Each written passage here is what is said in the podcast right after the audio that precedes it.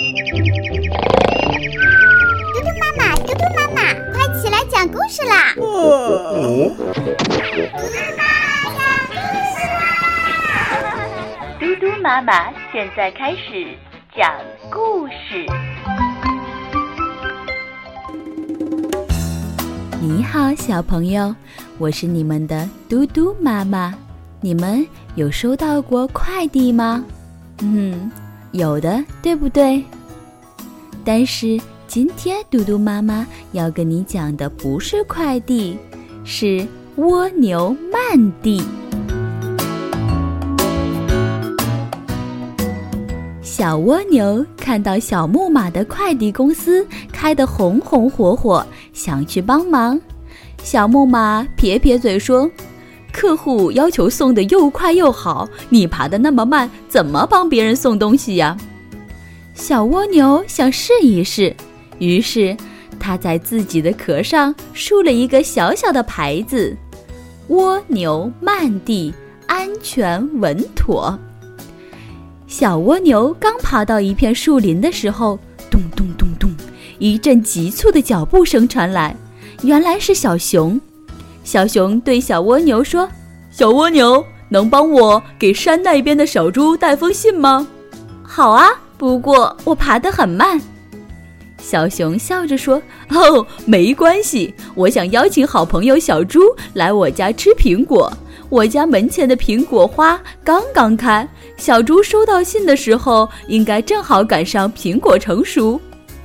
看来真的有人需要慢递的服务啊！”小蜗牛接过小熊的信，满心欢喜地爬呀爬，爬到一个小山坡时，它遇到了蒲公英宝宝。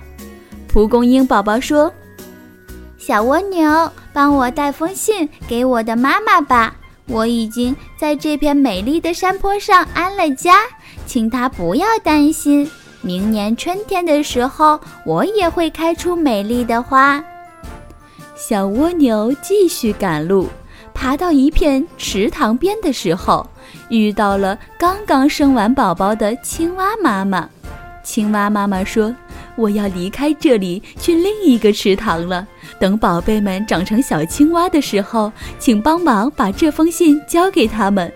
虽然不能看着孩子们长大，但我想让他们知道我爱他们。”小蜗牛把荷叶信小心地收到自己的房子里，接着赶路。他觉得背上的每一封信都沉甸甸的，充满了爱。尽管自己爬得很慢很慢，可是能够把一份份暖暖的爱传递下去，是一件多么幸福的事情啊！背上的小房子已经很沉了，再带上大家的信。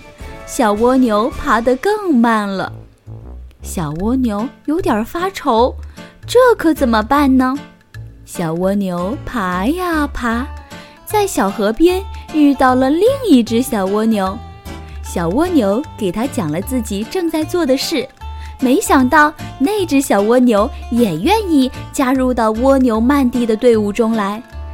就这样。小蜗牛带着小熊和蒲公英宝宝的信往山的那边爬，另一只小蜗牛带着青蛙妈妈的信沿着小路边慢慢爬。一路上，他们又遇到了很多需要慢递服务的小动物。不过不用担心，已经有越来越多的小蜗牛加入到他们的队伍中来了。瞧，河边。田间、树下，那些正在慢慢爬着的小蜗牛，都是蜗牛慢递的一员呢。现在开办蜗牛慢递的那只小蜗牛，一边忙着帮人送信，一边把送信时遇到的事写成故事。他想让更多的小朋友明白，不管这个世界变化多快。都不要忘记让自己慢下来，感受身边的风景，感受身边的爱呀。小朋友，今天的故事就讲到这里啦，明天嘟嘟妈妈再给你讲新故事，拜拜。